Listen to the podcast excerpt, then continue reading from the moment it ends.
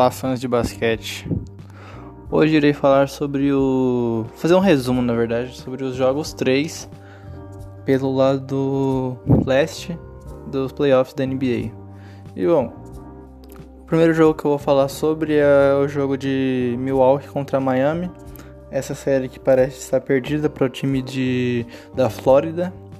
E esse jogo terminou 113 a 84 para o time de Milwaukee. Seis jogadores da mesma equipe terminaram o jogo em dígitos duplos, né? Que é quando os jogadores terminam com mais de 10 pontos, no mínimo. E tivemos destaques pelo lado de Milwaukee com Middleton com 22 pontos, 8 rebotes, 5 assistências. Drew Holiday, que para mim está sendo um dos fatores mais importantes para essa para esse sucesso de Milwaukee, com 19 pontos, 12 assistências. E o Antetokounmpo, o grego, né, com 17 pontos, 17 rebotes e 5 assistências. Jogo muito sólido de Milwaukee. E pelo lado de Miami tivemos Bam com 17 pontos, 8 rebotes e 4 assistências. E Jimmy Butler com 19 pontos, 8 rebotes e 6 assistências. Não são números ruins das duas estrelas de Miami, porém claramente a gente espera mais. Não só hoje, né? Em todos os jogos. E tá sendo feio. Tá sendo feio para Miami e tá sendo diferente da bolha. Parece que eu não sei o que está acontecendo com esse time de Miami. A evidência clara é que o time de Milwaukee melhorou. Melhorou com o Drew Holiday, melhorou com o Brin Forbes, que vem sendo um, um coringa pelo lado de Milwaukee também. E Miami ficou o mesmo. Perdeu o Jay Crowder e ganhou o pivô reserva lá, que eu esqueci o nome agora. O Dwayne Dedmon. Isso, Dwayne Dedmon. E cara, o time de Milwaukee melhor. Não tem o que fazer. Na temporada passada o time de Milwaukee era melhor, porém o Miami passou. Então eu acho que tá dando a lógica e Milwaukee tá jogando muito bem. É, a dominância no garrafão é, vem me impressionando também nessa, nessa, nessa série, porque Milwaukee ele ganha em rebotes, desesperadamente em rebotes, ganha disparadamente em pontos dentro do garrafão e fora do garrafão eles também estão muito bem arremessando de três depois do primeiro jogo que não foi muito, muito belo para eles na linha de três pontos eles começaram a encaixar e parece que tudo está se liderando para um, uma varrida. No máximo, Miami ganha um jogo, na minha visão, mas Milwaukee vem para varrida. E eu parece que isso, verdade. Dante DiVincenzo, nossa, falei tudo errado, desculpa. O DiVincenzo, jogador de Milwaukee, se machucou nesse jogo e ele perderá o resto dos playoffs inteiro. Então eu acho que isso é uma perda muito importante para o Milwaukee seguindo em frente aí na temporada. Agora que provavelmente eles vão enfrentar o time, o melhor time da NBA, o Brooklyn Nets, em talento, eu digo. E vai ser importante essa perda dele. Mas ainda acho que pode ser, que vai ser uma série muito equilibrada.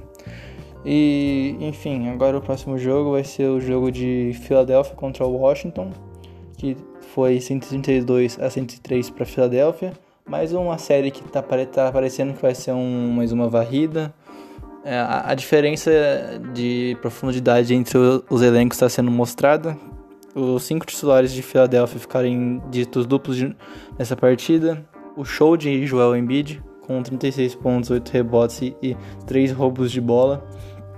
Ele é um jogador muito dominante e ele é um jogador muito carismático também, né? Que após fazer aquelas cestas que sofrem a falta no movimento, ele faz aquela dancinha, né? Quando ele cai no chão e mesmo quando ele não tá no chão, ele arruma um jeito de provocar.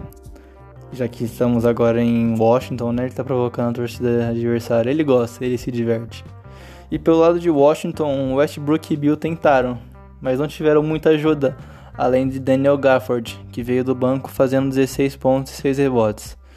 Russell teve 26 pontos, 12 rebotes e 10 assistências, mais um triplo-duplo, triplo-duplo para o senhor triplo-duplo, e Bradley Beal teve 25 pontos.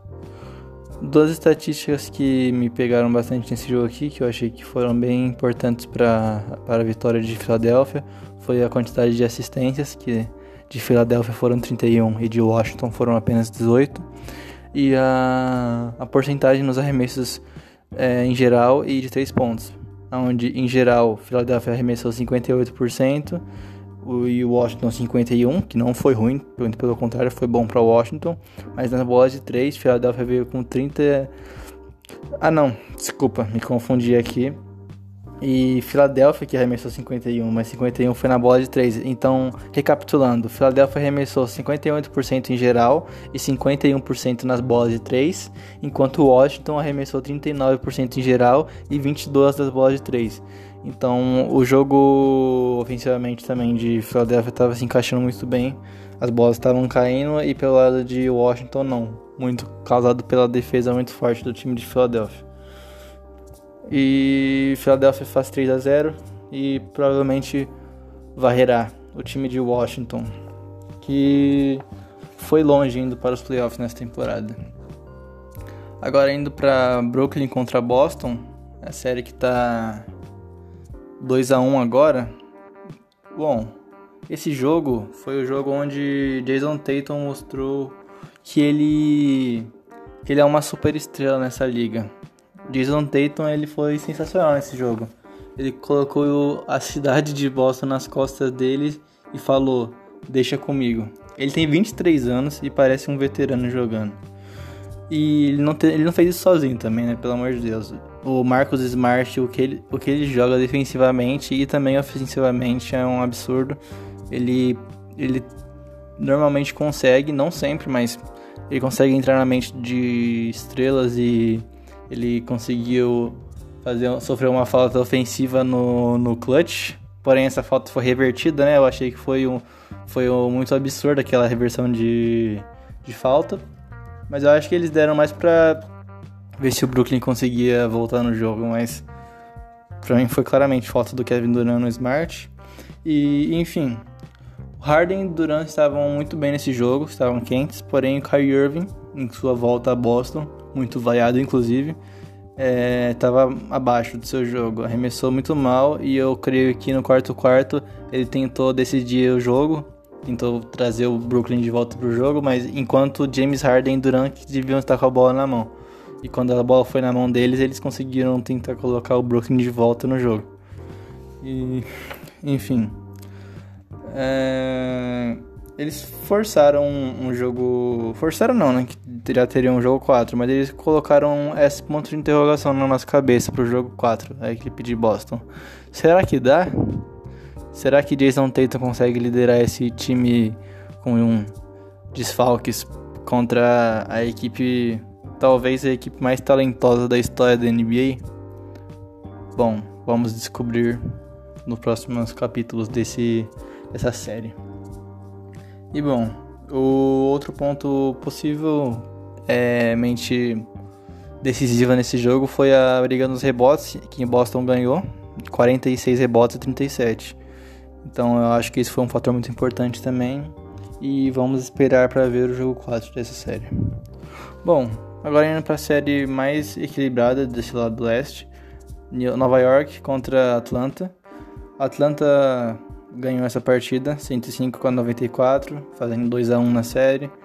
E esse jogo, se você assistiu, você sentiu o dó de Derrick Rose. Parecia que ele realmente estava jogando sozinho.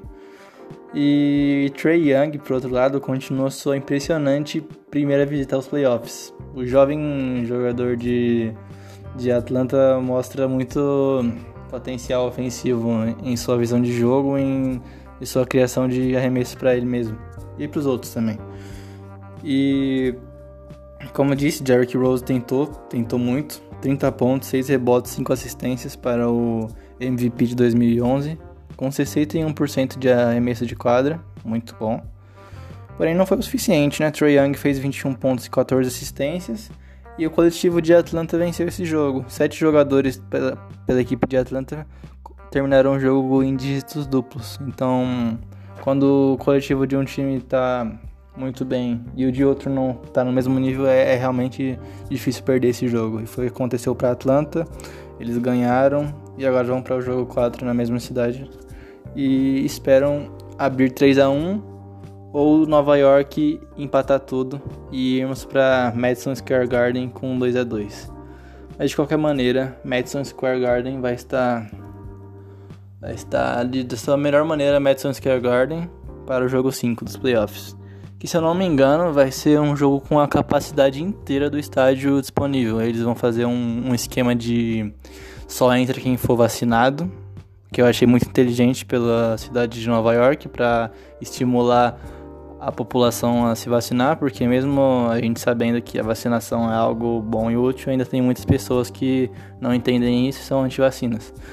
Mas isso é um bom, uma boa maneira de, de incentivar as pessoas a, a, se vacinar, no ponto de vista. E bom, não tem muito mais o que falar. Esse, foram, esse foi o resumo dos jogos 4, dos jogos 3. E, e é isso. Obrigado.